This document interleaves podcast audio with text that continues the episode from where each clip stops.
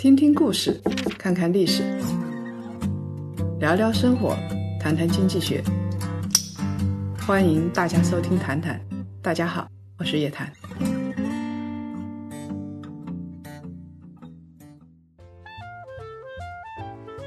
各位檀香，大家好！今天咱们这个五一特别节目，叶老师跟我呢，现在是在一个特别美丽的地方，一个特别美丽的民宿啊。我们已经提前出来度假了啊。对，呃，所以呢，这次呢，咱们就顺便聊聊这个旅游业。大家可能五一过节都是要出去撒个欢儿，在家憋太久了。我们这次呢，其实是在浙江，现在在的地方是开化一间民宿，这间民宿是他们的白金民宿。然后我们中午也去问了，因为它这边是大江大河，然后吃的东西也挺好。它这个地方的旅游啊，有个特色的就是，呃，浙江当地人来比较多，呃，上海啊、长三角的人来比较多，因为从各个地方开过来，大城市开过来，一下子你就觉得感觉到了另外一个世界了啊。那我们这一次去看了一些它的旅游景区，很多人都知道我衢州人啊，呃，我们这次跟衢州有个合作，然后也做了一个。跟大家说一说，我们的云直播做的可好了啊！云招商 啊，云招商做的可好了。那我们这次又特意到开化来看了一看，然后也跟当地的政府啊，跟当地企业家谈一谈，他这边的经济怎么样，到底怎么样？哎，我不知道咱们在座的诸位啊啊，我们谈谈的呃檀香朋友们是不是要到各个地方去啊？反正好像我们公司的小伙伴都要到各个地方去。波龙，你去哪里？我开车回家去。我们这边很多小伙伴说：“哎呀，再憋下去要疯掉了啊！” 他们已经几个月没有出去过了。其实从我本人的经历来看的话啊，这段时间出去的比较多啊，就跟以前不一样。我一个月之前基本上是绝足不出门啊，就在上海待着。我想出去，别人也不让我出去啊，对吧？人家也不欢迎啊，就到处都是不欢迎你。说起这个不欢迎，嗯，开化这个地方呢是叶老师的家乡，这个地方很神奇，零报告，一例都没有，而且县长让我们放心，来的时候说请咱们放心，但是我心想他们可能对我们这个外来的不放心。他这个地方啊，就是衢州，它本来的这个病例就很少。然后呢，我也不知道为什么啊，开化这个地方，其实它也有很多的华侨嘛，也有很多的外地的到这儿来的人啊，呃，也有一些游客啊来跟公佛国啊，什么来民宿走一走，来大江大河看一看。那我就是不明白，为什么这个地方啊，病毒没有？哎，其实它这儿有几种神奇的特产，一个叫一个叫胡柚啊。它这个胡柚啊，我们上次这个在做云招商的时候啊，卖了一箱啊，然后现场拍卖，当时卖了九千九百九十九。大家不要以为它价格就这么高啊，它特别好。但是它一箱的价格二十个，它的价格才五十块钱。哇，这个真的良心价，两块多现在能买到一个这么大的水果，挺不容易的。我一个苹果要七八块钱，好不好？那么它这个胡柚呢，呃。比较特殊的就是它叫做温凉，因为它跟苦瓜有点像。嗯，我们吃在嘴里的味道啊，有一点苦苦的，甜分呢大概比我怀疑比云南的那个楚橙啊稍微低一点，好像我们吃的时候没有那么甜。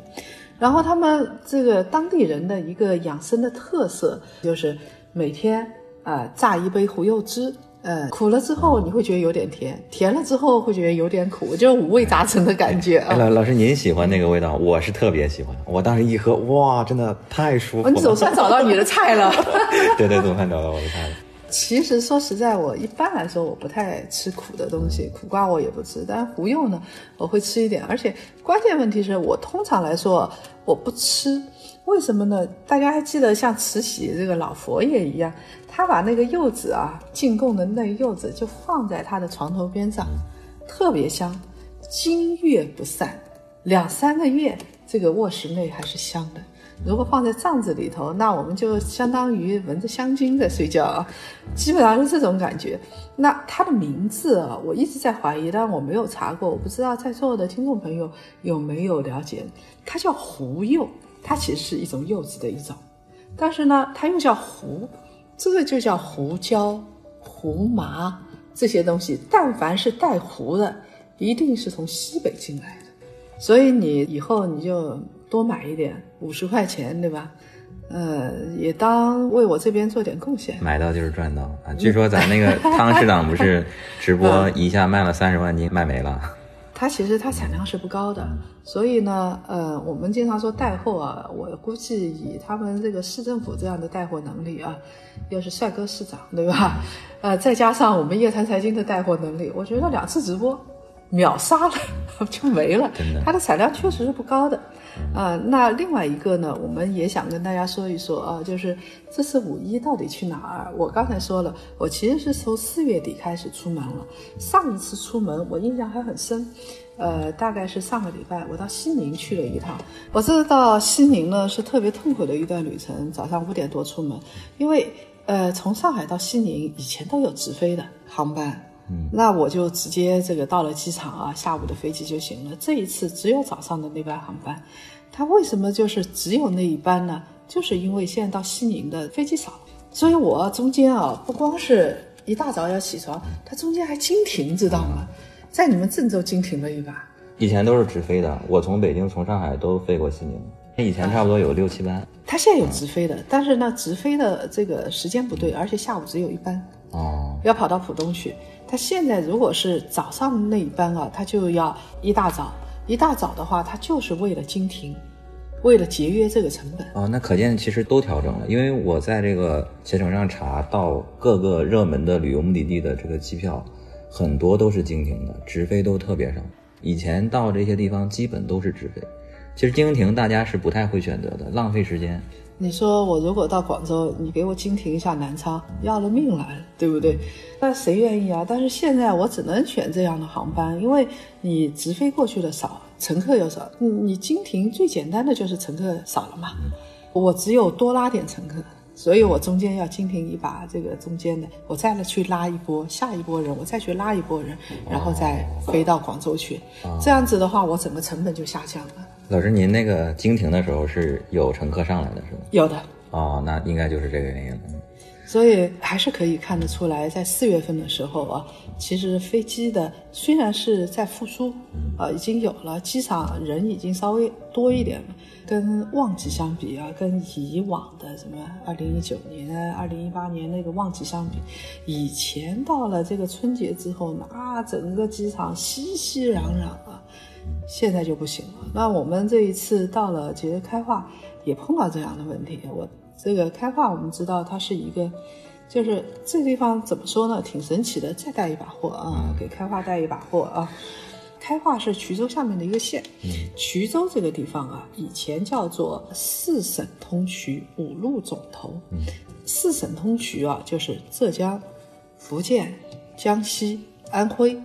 这四个省啊，它交界的地方，所以它的口味啊很独特。我们今天中午吃的那个豆腐，它上面有一点点黑毛的，跟黄山的味道很像。那个东西叫毛豆腐，只不过它没有黄山的那么臭，但是呢，它稍微这个发酵了一点点时间，拿过来吃的。另外一个呢，它跟江西菜很像，跟闽北菜有点像，特别辣。我小时候涮过锅，然后水倒掉，他再来给我炒。依然辣的无法下咽，你要寻找刺激的话啊，到这儿来吃开化菜是挺好的。我保准你第二天你肚子可以火辣辣的啊。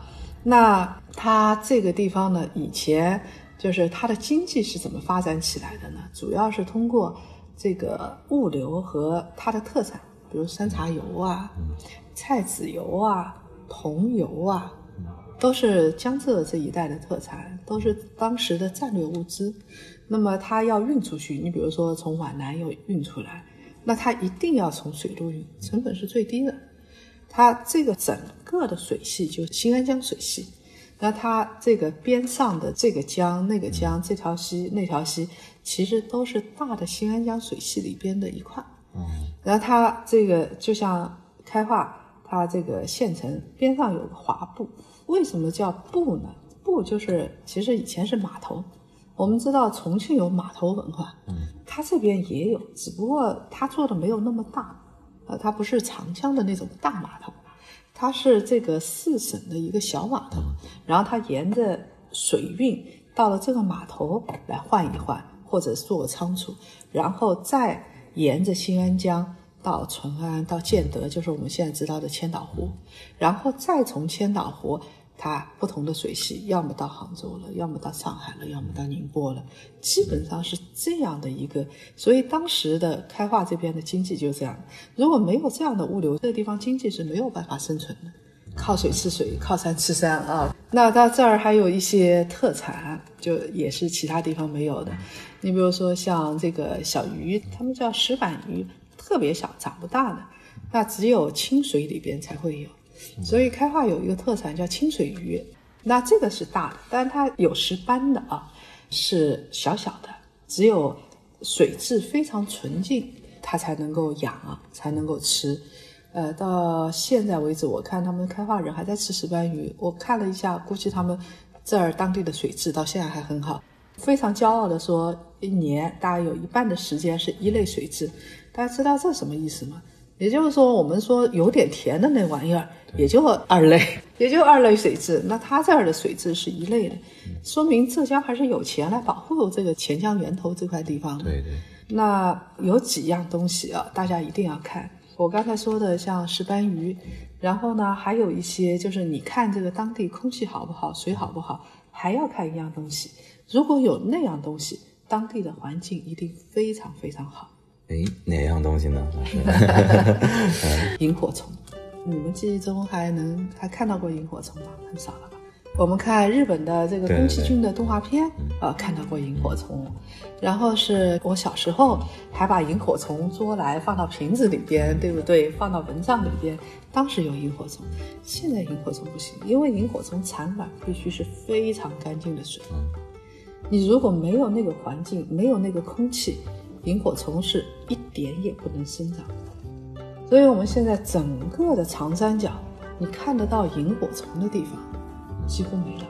你看啊，有时候我们说森林覆盖率是多少？当然，像开化森林覆盖率有百分之八十以上，全国也是比较多的。那这肯定嘛，我们看来，什么空气都是绿茵茵的啊，很好。但是还有一个东西啊，就是其实我们在七八年之后，当时水质都给破坏过。做化工啊，做印染啊，都给破坏过。现在是恢复植被，但是你的水、空气要恢复过来不容易。你整个生态要回过来，说我的生态变成原来的七十年代的那个生态，确实是非常难的。日本人好就好在他们过的是现代的日子，但他们的生态还有萤火虫，这才是最棒的。我可不想过那样的穷日子，然后你再给我看两个萤火虫，是 那样的日子也不好过。其实这个就是绿水青山跟金山银山。这回其实听咱们衢州这个徐书记跟汤市长讲这个，他们亲自聆听这个理念。我之前其实对这个不太理解，我觉得这个联系不到一块儿。为什么绿水青山、金山银山？你你听了之后有什么感触啊？就以前啊，我觉得哎，这个东西生态环境跟经济产业，其实我觉得离得挺远的。因为像中国啊，包括世界这些发达国家的这些经济，占大头的全都是工业，就这个东西你都不是从这个生态环境来的。但是听完他们讲这个，我理解这个东西。对于一个地方来说，如果你没有这个东西，你这个地方是走不成的，那你肯定就不行。而且就是从这个绿水青山到金山银山这个转变的过程，他们是有一套很细致的规划在里边的。我其实最喜欢的啊，是类似于民宿这样的地方，或者叫做现代的古老城市。你真的给我放到一个古镇上去，就那么几十个人，然后家家户户彼此了解，我不愿意住那样的地方。你再给我说乡愁，我也不去住，因为那样的地方，你其实生活是非常的狭隘的，是非常的憋的。那我们说要到大城市，大城市呢又缺乏精致感，又缺乏乡愁。所以我这次去啊，这个衢州有一个地方，其实对我感受是最深的。我就说这是五一大家要出去嘛啊，两个城市，我经常有事没事我会去走一走。像苏州，为什么我喜欢苏州呢？他说你生在杭州，你为什么这个不到杭州去啊？杭州我也很喜欢，但我更喜欢苏州，因为苏州啊，呃，它整个古城从八十年代。就是那时候八十年代还没有中国城市意识到要保护古城呢，它是整个城市原汁原味的留下来。它最值得看的就是说，你如果现在拍八十年代的电影了，你跑到苏州的老城里边去，你会发现这样的房子、这样的街道、那样的店，其他地方不做第二家，你再也看不到那样的城市。所以苏州这座城市的发展是它的整个老城一丁点儿也没拆，就是现在这个金鸡谷那边就它整个建了一片新区，是彻底在平地上重建。那还有一个就是这次我们到的衢州，衢州我们这次也看了很多东西，但我印象很深的是它的市中心的那个网红桥。你要说这个像三坊七街。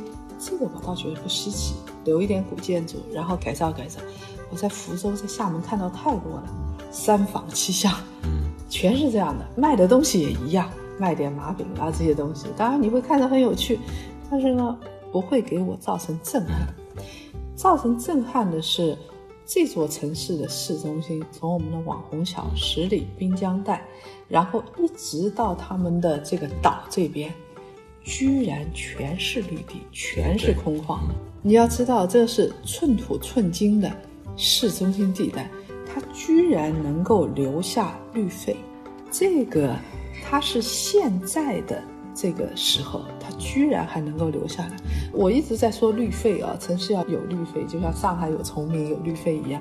但是他们当地官员跟我说的，我觉得更加形象。他们说。这块地方啊，他们就留下来，那么十几公里的绿带，是一个肚脐。真的是别的地方我是没见过的。我之前其实也去过很多其他地方，就是那地方政府他们也会讲当地他们对于旅游业的规划。嗯，我一般是不太信的，我觉得他们做不到。但是这个徐书记带咱们去走完那个地方之后，他们讲这个二百八十公里的这个诗画风光带，我相信他们是能做到，至少能做到个七七八八的。他以前在富阳的时候也做到过。浙江啊，现在大家看着景色好了，其实我小时候那个边上全是水泥厂、砖瓦厂，大家要赚钱嘛，你会看到黑烟滚滚。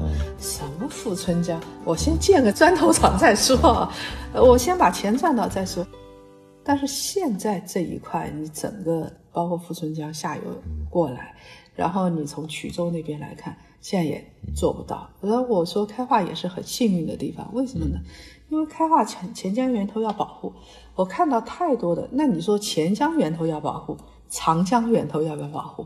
对，黄河源头要不要保护？更应该保护啊！但是我就看到高楼大厦，不是说他们不想保护，真的是阶段不一样。我整个的这个在所有的大江大河边上，我看到的全是高楼大厦。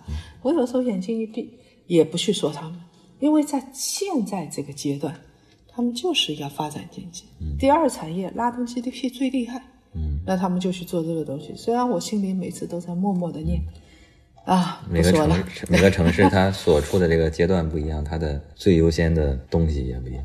我一直在说啊，有文化的精致生活是富裕的人群在背后形成的。你如果到了一个特别贫困的县，我不相信他能过上精致的有文化的生活，没钱啊，想过也过不了。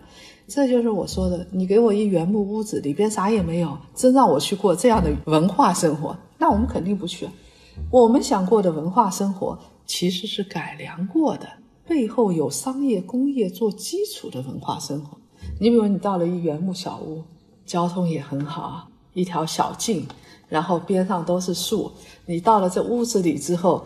要暖有暖，要冷有冷，要什么有什么，这样的生活才是现代人愿意过的。那我们再回过头来说，这个五一节，如果大家想来的话，也可以到开化来一下。高铁直接到衢州，动车呢好像能到开化啊。然后它的根宫佛国，我一直觉得这个小城挺有意思啊。它是小城，长三角大家想的都是温山软水。但是呢，你到这个小城来，大家看到的是大山大水，其实不那么温婉的。菠萝给我们拿了这个叫做根宫佛国的这个景致啊，它很有意思。你如果说三十年前，你告诉我一个做根雕的人想做这么一个奇葩式的公园，它里边都是唐风，让我想到奈良，这个日本的关西奈良、京都那样的地方，它一层一层的建筑，然后层层叠叠的那个山，然后气势特别雄伟的根雕，整个园林里边都是绿的，它绝对不庸俗。因为我们看到的颜色没有花花绿绿、红红绿绿、花花草草的吧？我以前看中国的景色，就国内的景色，我总是感慨，拍照片我要找特别的角度来拍，否则你拍出来的就是垃圾，不好看嘛，对不对？你要专门挑角度。但是呢，在这个地方你会发现每个角度都自成风景。我就很奇怪，我说这个你要三十年前，你让我想象这样一个人，他能够做这么一个大公园，奈良风的公园，我也不相信。但是他真的建出来了，所以我认为开化还是比较幸运的。你换个地儿，你不一定有这个钱来保护钱江源。那浙江它确实拥有一定的经济实力，虽然衢州在浙江经济并不算领先的。但是他要保护这个钱江源，还是相当不错的啊。那我不知道大家这一次啊五一节去哪些地方啊？我们来说说这个五一节旅游会恢复的怎么样？首先呢，我们看到啊最网红的景区故宫啊，这个故宫它已经做了一个云旅游，就整个是三 D 的摄像。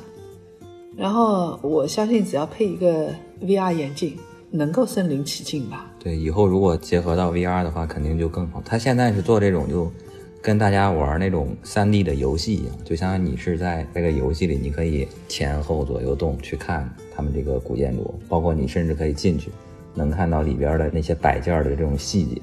呃，有可能比我们在现场看啊，会看得更仔细。这个就是历史教育啊，爱国主义文化教育啊。这个是故宫在做的，它每一块砖头都特别的细致，每一个栏杆上的那个雕花都是特别细致。如果大家去不了故宫的话，以前到故宫去都是我根本不用走，被推着就游遍了故宫啊。对，现在总算可以脚踏实地的在故宫走一走了。这是故宫，然后呢，还有一些地方，你比如说啊。我们看到，其实旅游已经部分的恢复了。这个恢复最好的地方，告诉大家是哪几个？有人会说，你五一节都没过，你怎么知道哪些地方恢复的最好啊？那我们不用等过五一节嘛，现在这个都有预定的机票，啊，携程上都有预定，哪个地方机票最不打折，说明就哪个地方最好了。供需尽在机票里头，对吧？那我们看现在大家都憋坏了，要出去。那想要玩的是哪里呢？大家来看，丽江、大理，基本是没有折扣的，有折扣的都是经停的。大家听到没有啊？它的班次大概是减少了，但是它已经恢复全价了。还有呢是经停的啊。我们来看，还有几个地方，它是西宁是五到六折，拉萨呢是六折。嗯，再接下来是大城市，上海啊、杭州啊、厦门啊，都是四折多。那么有一个地方，成都人很不怕死的，他们从成都飞到九寨沟的机票，现在已经一千多块钱全价票，你还不一定能够买得到。我是相信了，四月底到五月份，我们的线下的消费啊，已经逐渐逐渐的恢复了。我看了这个东西就知道，航空公司快要活过来了，是不是开买买航空公司的股票了？这啊，一季度都太惨了。我看那个是南航还是东航，亏了五十多亿。中石油一季度亏了一百五十多亿，不光是南航、东航啊，啊，国航，大家知道，像美国的这个达美啊、美联航啊，还有西南航空啊，巴菲特都亏死了，咱们亏一点就认了吧。那么我们预计啊，今年这个二零二零年清明节，包括五一节啊，会怎么样？我们刚才说已经在恢复了，航班也在逐渐逐渐的恢复，尤其是短途旅游，大家都开着小车车到衢州啊，到什么雁荡山啊去旅游去了。那么如果跟去年相比啊，还是比较弱的，还是比较疲软的。对，去年数字是多少啊？啊，去年这个五一期间全国出游人数是一点九亿，今年呢，预计只有九千万。大家觉得哇，好像已经恢复了，已经挺好了。但是想一想啊，相差一亿人了，中国人技术也很可怕，动不动以亿为单位来计的。去年是一点九亿，那今年只有九千万，所以我想它恢复的话，要逐渐逐渐的恢复。估计要等到十一啊这种时候，大家的恐惧心理彻底打消，然后彻底恢复正常，才能稍微好一点。那么我们来看二零零三年的时候啊，当时的消费是什么时候恢复的？表面上看来，这个之后两三个月就恢复了，但它很缓慢。然后到了二零零三年之后，要隔一年，所以一般来说是滞后五到六个月。然后呢，要报复性反弹。大是隔一年的时间，到了二零零四年，当时的消费是创出历年以来的新高的。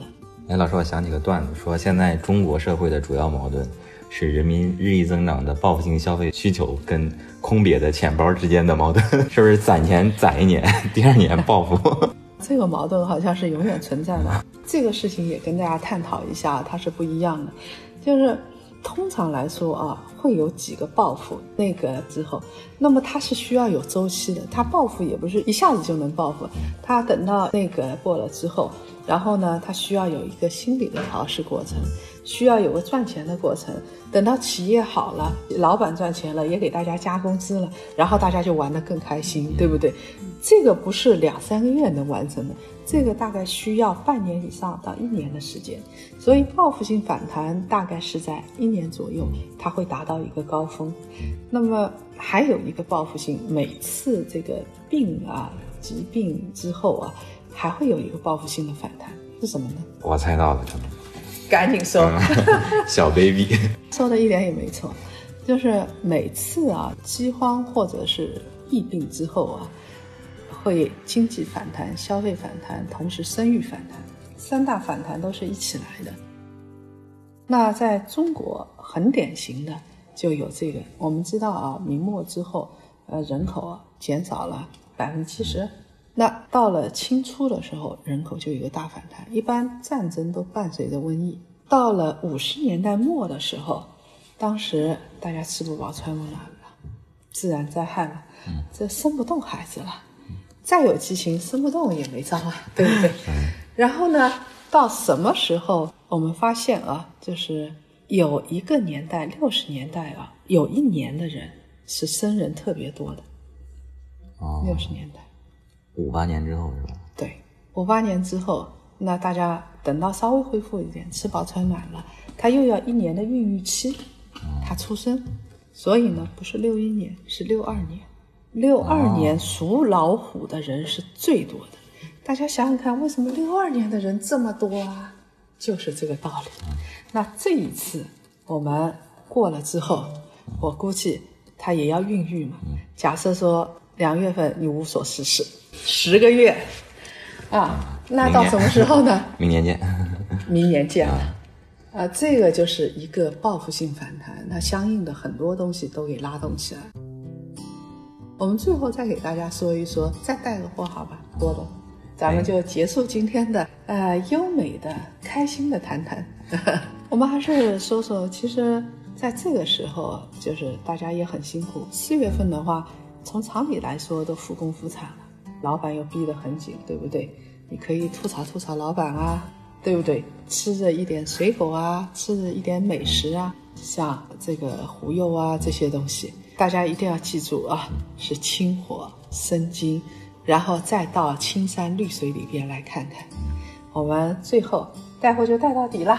哎，我再夸夸一下，这个胡柚绝对是，刚喝那个果汁的时候，我以为是橙汁，真的，这个绝对是我喝过的最好喝的果汁。我想跟大家说，它的口味比较奇特啊，就是它不如橙汁那么甜，但是绝对是别具风味。真的。好了。我们这一期的谈谈就到这儿了。好的，嗯，各位檀香们，咱们下期再见。我们下次再见，好好过一个五一节。